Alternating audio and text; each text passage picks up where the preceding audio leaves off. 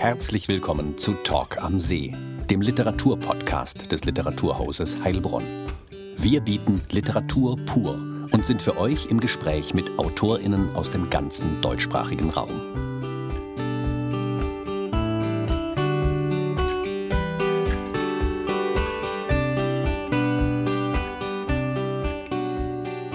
Viel Spaß bei Talk am See. Heute mit Juan Guse. Juan Guse wurde 1989 in Seligenstadt geboren und studierte kreatives Schreiben, Literaturwissenschaften und Soziologie an den Universitäten Hildesheim und Hannover. Für seinen Debütroman Lärm und Wälder sowie für Miami Punk erhielt er zahlreiche Stipendien und Auszeichnungen, darunter den Literaturpreis der Stadt Hannover 2017 und zuletzt den Kelag-Preis beim Ingeborg-Bachmann-Preis 2022. Guse promoviert derzeit im Bereich Soziologie. Mit seinem Roman Miami Punk war er im November 2022 zu Gast im Literaturhaus Heilbronn und sprach mit Literaturhausleiter Dr. Anton Knittel unter anderem darüber, welche Bücher ihn als Teenager prägten und wieso er Miami Punk nicht als Dystopie verstanden wissen will. Das Gespräch führte Literaturhausleiter Dr. Anton Knittel. Herzlich willkommen zu einer weiteren Folge Talk am See, heute mit Juan Guse, Autor und ja, Filmexperte. Einstiegsfrage, lieber Juan, wie bist du zum Schreiben gekommen? Ich frage, wie Lienhardt im Miami Punk Robin für sein Porträt ähm, oder gab es eine erste fiktionale Wende in deinem Leben? Ich habe mich diese Frage auch schon oft gestellt und natürlich kann, also ich könnte dir jetzt eine Antwort geben, die irgendwie rund klingt, mhm. aber da muss man natürlich immer im Hinterkopf behalten, dass es alles so eine Ex-Post-Rekonstruktion ist und so eine Rationalisierung, wie das mir so gerade in mein äh, Lebensnarrativ passt, ist. Ähm, aber ich behaupte, ich kann mich relativ gut daran erinnern, als ich angefangen habe, einfach weil es sehr spät war. Äh, das war, wir waren in Argentinien wieder mit der Familie. Meine mütterlicherseits ist ja meine Familie da. Mhm. Ähm, ich war ungefähr 17 oder 16, das weiß ich nicht ganz genau. Und ich hatte aber bis dahin noch nichts gelesen. Äh, auch, das, auch um Schullektüre habe ich mich immer gedrückt. Also ich hatte oh. kein, kein einziges mhm. Buch jemals gelesen bis dahin. Und das habe ich aber sozusagen aus verschiedensten Gründen vor Ort zum ersten Mal wirklich getan, dann gelesen. Und es schien mir völlig klar, dass ich auf die Sachen, die ich da gelesen habe, antworten will auf irgendeine mhm. Weise und nicht einfach nur das mit mir rumschleppe und dann das nächste mhm. Buch. Ähm, genau, also es schien mir völlig unnatürlich, oder nicht unnatürlich, aber sozusagen, es wäre mir seltsam vorgekommen, nicht selber dann auch sozusagen äh, irgendwelche pathetischen Sachen, also mhm. wie, man, wie man halt so ist mit 16, 17, aufzuschreiben. Von daher war das Genau, war das eine unmittelbare Reaktion auf Lektüre. Und das ist, also, das sagen ja viele äh, Leute, ich identifiziere mich auch vor allem erstmal als Leser und dann. Ne? Mhm. Es ist immer eine Reaktion, mhm. natürlich auch auf Wirklichkeit und auf Welt und auf Verhältnisse, die mich, die mich beschäftigen, aber äh, gerade am Anfang vor allem auf andere Bücher. Mhm. Und äh, welche Initiation war das? Welche Lektüre? Genau, das war gemischt. Also dazu muss man sagen, mein, es gibt mütterlicherseits wird so sehr, äh, also der Argentinien so ein Kult um meinen Großvater ein bisschen ähm, gepflegt, den ich erst später dann so dekonstruieren konnte, dass er so ein ähm, Multigenie war und äh, so, ne, also so bildungsbürgerliches Idol innerhalb der Familie. Ähm, äh, und sein Zwillingsbruder zum Beispiel, der wie so sieben Sprachen spricht oder sprach und so weiter. Und ähm, die haben eine sehr große Bibliothek. Äh, sein Zwillingsbruder sprach auch Deutsch. Ähm, das heißt, da gab es auch Bücher auf Deutsch. Ich lese ja auch auf Spanisch, aber damals eher auf Deutsch. Und in dem Urlaub habe ich gelesen, wenn ich mich nicht täusche, äh, Camus. Äh, bisschen habe ich in dem Wittgenstein rumgeblättert. Und was war das andere? Das war, ach, Borges natürlich. Mhm, mhm. äh, und das, da, da, da, gingen die schwülstigen Gedanken in meinem mhm. kleinen Teenager-Gehirn natürlich los. Mhm. Und habe ich dann sozusagen mhm. immer abends, wenn ich äh, ins Bett gegangen bin, irgendwie mhm. verarbeitet. Mhm. Und jetzt vielleicht eine zweigeteilte Frage. Äh, was liest der schreibende äh, Autor Juan Guse heute? Mhm. Und äh, was interessiert ihn am Schreiben? Warum schreibt er dann? Mhm. Die erste Frage ist leichter. ähm, es mischt sich natürlich mein, mit meiner anderen Tätigkeit. Ich bin ja noch als Soziologe an der Uni Hannover tätig. Das heißt, auch das ist ja Lektüre und die, mhm. die beeinflusst mich genauso, wenn nicht sogar mehr, mhm. in meinem eigenen Produzieren als jetzt ein mhm. belletristischer Text.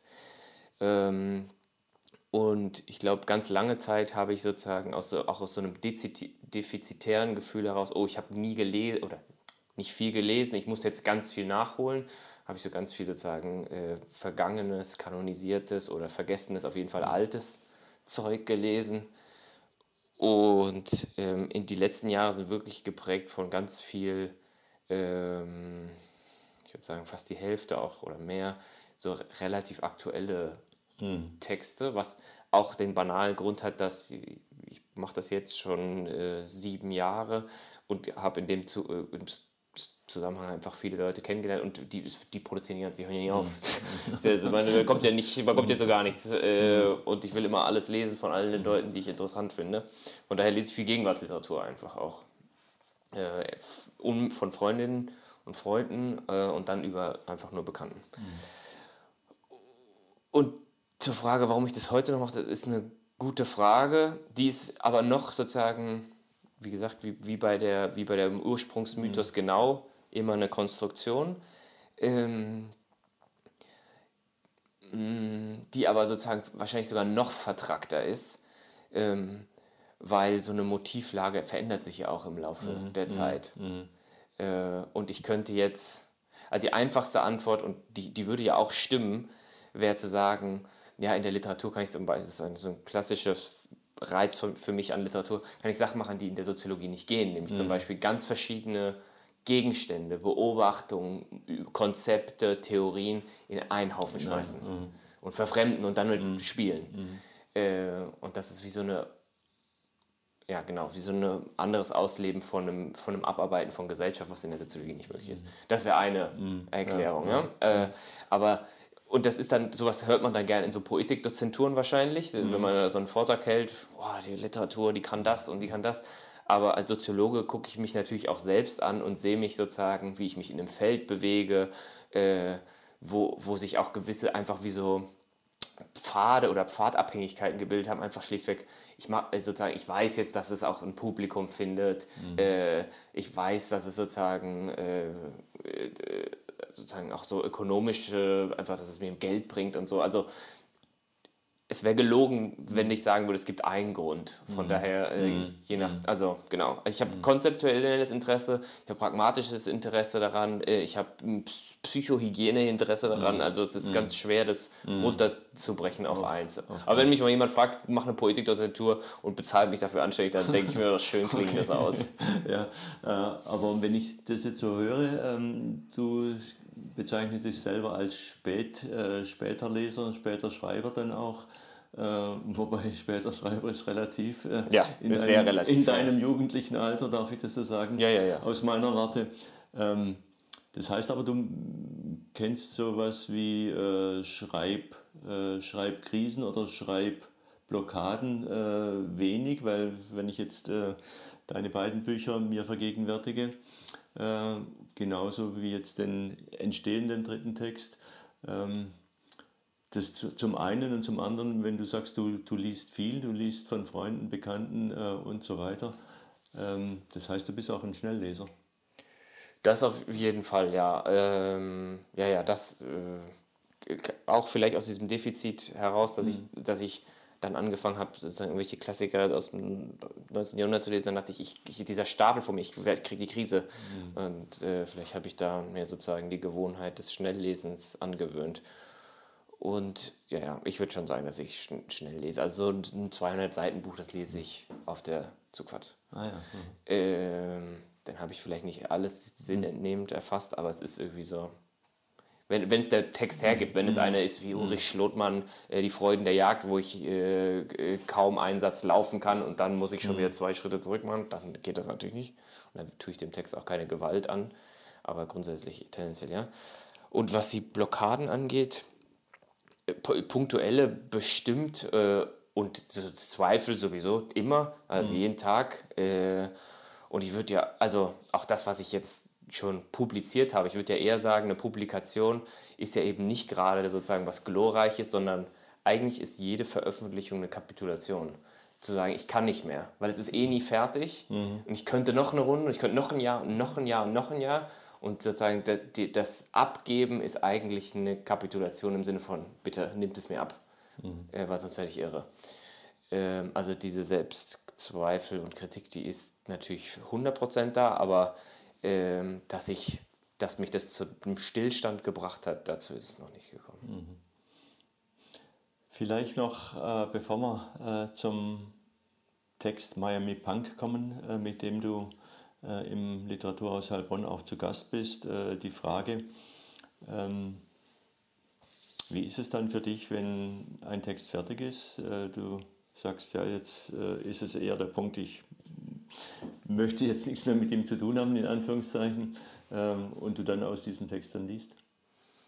Ähm, ich möchte dann immer eingreifen. Mhm. Äh, also ich habe jetzt gerade beim dem Miami Punk Buch hatte ich, habe ich den kolossalen Fehler gemacht, als es zu mir nach Hause geliefert wurde, äh, das gleich nochmal zu lesen. Das war natürlich äh, pure Schadstoffe für mein Gehirn, weil ich dachte dann, wir müssen es sofort zurückziehen. Das ist, ich muss noch ganz viele Wörter rausstreichen, das ist mhm. alles äh, schlecht. Ähm, ähm, und im, aber ich würde sagen, die Sachen, die ich sozusagen, die gedruckt worden sind, die sind nicht fertig und auch jetzt, es hat mir zum Beispiel, ich werde jetzt auch einen gekürzten mhm. eine gekürzte Version und das macht mir eine totale Freude, weil eigentlich was das, das was man immer findet, sind mhm. Redundanzen. Mhm. Man kann es mhm. immer noch, mhm. noch mehr verdichten und das hört eigentlich nicht auf und von daher, wenn ich jetzt draus lese, habe ich ja jetzt die Freude, das schon wieder ein bisschen modelliert zu haben äh, und das gibt mir so die Illusion, immer noch Kontrolle über den Text zu haben. Jetzt kommt mir doch noch eine Frage, bevor wir zu Miami Punk kommen, äh, ja. in den Sinn. Ähm, du liest viel, du schreibst viel. Wie schreibst du? Schreibst du äh, mit Laptop und äh, machst dir nebenbei von Lektüren Exzerpe oder? Ja. Äh, genau, äh, hauptsächlich am Rechner. Ähm, wenn ich ein Buch zu Ende gelesen habe, das gilt insbesondere natürlich für Sachbücher, äh, die, die ich dann vollkrickel mit Notizen, dann setze ich mich an den Schreibtisch und gehe das, jede Seite nochmal durch, wo ich irgendwas markiert habe. Dann wird dieses Zitat ausgeschrieben. Äh, oder wo ich was notiert habe, dann wird der Gedanke sozusagen extrahiert. Mhm. mhm. Also es wird sozusagen kein Buch wird einfach gelesen und kommt in den Schrank, außer mhm. ich habe nichts markiert. Ähm, aber es wird immer was markiert. Von daher ist das sozusagen die, der analoge Teil des Arbeitens ist das Übertragen. Und dann gibt es halt einfach wie so riesige Klopapierrollenartige Dokumente, in denen sich diese ganzen Zitate ansammeln, aber sonst alles immer am, am Rechner. Ja.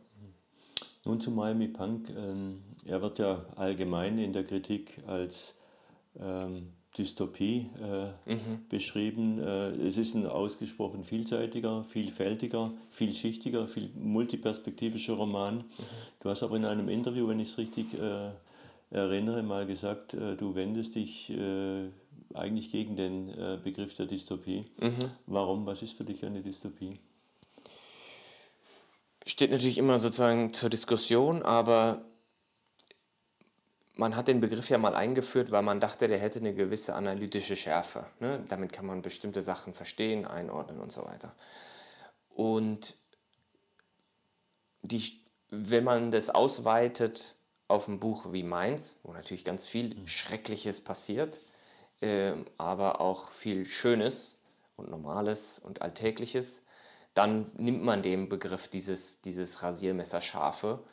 Äh, und für mich ist sozusagen die Dystopie als, ja, so im Sinne von Weber, so als Idealtyp gesprochen, es gibt geklärte Verhältnisse, wer, wer ist gut und wer ist böse. Ne? Also es ist ein in dem Sinne holzschnittartiges Gesellschaftsbild, mhm. was wir bekommen. Mhm.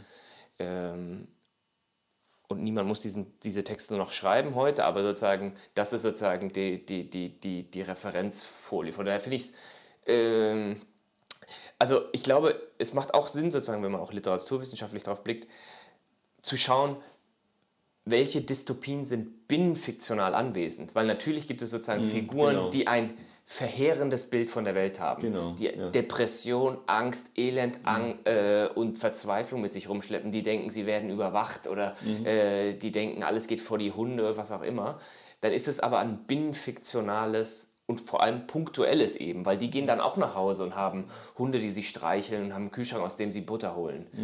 Äh, und vor, vor dem Hintergrund würde ich sagen, wenn man den Begriff analytisch benutzen will und nicht nur als sozusagen wie so ein PR-Werkzeug, sondern wie, wie kann man auf Texte gucken, dann würde ich sagen, auf der Makroebene ist es eben dieser Idealtyp eines Gesamtbuches, so Orwell-mäßig, wo alles sch schlimm ist, aber es gibt sozusagen Widerständiges. Oder wo man schaut, binnenfiktional intragetische Dystopien. Aber die, die sich dann, das erschöpft sich dann nicht im ganzen Buch. Und bei allem äh, Theorieangebot, die, du hast es gerade erwähnt, äh, eingangs, dass du als Soziologe natürlich äh, viele wissenschaftliche Texte auch äh, mit zitierst und mit verarbeitest. Ähm, es ist ja kein Theorieroman. Ich lese ihn nicht als Theorieroman. Es sind, wie gesagt, es sind äh, Ja, ja, ja. ähm, Ist gut, das freut mich. Aspekte dabei. Es Das freut ist, mich sehr. Es ist ein erzählender Text, in dessen äh, Setting natürlich Grenzen zwischen analoger und digitaler Welt Mhm. äh, überschritten werden und gleichzeitig dieser Text natürlich auch vorführt, wie äh, funktioniert Produktion und gleichzeitig auch Rezeption. Und äh, Mhm. trotzdem kann der Leser, die Leserin äh, auch quasi im Kopf weiterschreiben. Oder sehe ich das zu idealtypisch? Nee, nee, überhaupt nicht. Also das Letzte, was ich wollen würde, wäre ähm, eine Verlängerung von irgendeinem soziologischen, psychologischen oder philosophischen Argument. Das ist, äh, scheint mir witzlos, dann könnte ich auch gleich ein Journal schreiben. Das ist ja auch das, was ich eingangs meinte, der Witz an- für mich an Literatur ist es eben sozusagen diese, diese Spielregeln zu brechen und äh, sich nicht theoretischen irgendwie Lagern zu verschreiben. Ähm, genau, in dem Sinne ist das also, also am Anfang, am Anfang der beiden Bücher und jetzt auch des nächsten waren sie es vielleicht schon auf eine Weise. Ähm, weil am, der, am Anfang der Bücher steht für mich immer eine Frage. In dem Sinne sind, ist es wie ein, ne, eine, oder ein Thema, eine Frage. Äh, und da im Laufe der Zeit muss ich eben davon wegkommen. Also es war wahrscheinlich die wichtigste, das habe ich schon an anderer Stelle gesagt, aber die wichtigste Rückmeldung meines Lebens war von meiner Frau, als sie ihr das erste Manuskript gegeben hat, dass sie gesagt hat, das, ist so, das liest sich so scheiße, weil ähm, die sind alle nur Funktionsträger. Alles, was passiert, ist Funktionsträger einer Idee. Und diese Spuren, diese theoretischen Spuren, die konzeptionellen Spuren zu verwischen, ist sozusagen ein sehr großer Teil der Arbeit, damit es eben kein Theorieroman ist, äh, sondern irgendwie angereichert, aber nicht, ist nicht, nicht darin erschöpft, dass man sagt, "Eig- eigentlich ist es ein Buch über Luhmanns Differenztheorie oder so. Oder der natürlich zitiert wird, äh, Bourdieu. Ne, Ja, ja, ganz El- wichtiger. El Elend der Welt, klar. Ja. Ähm, es ist im Text aber auch noch äh, der Hinweis schon auf das äh, jetzt entstehende oder entstandene Hörspiel äh, zu Ja. finden. Ähm, wie steht der Autor Juan Guse zum Thema KI? Ähm, Und, äh, in Bezug auf Hörspielen? Oder? Nee, nee, insgesamt, äh, gerade so äh, mit dieser Grenzüberschreitung, die ich gerade gesagt habe, äh, zwischen analoger und digitaler Welt Mhm. und dieser, dieser Vermischung.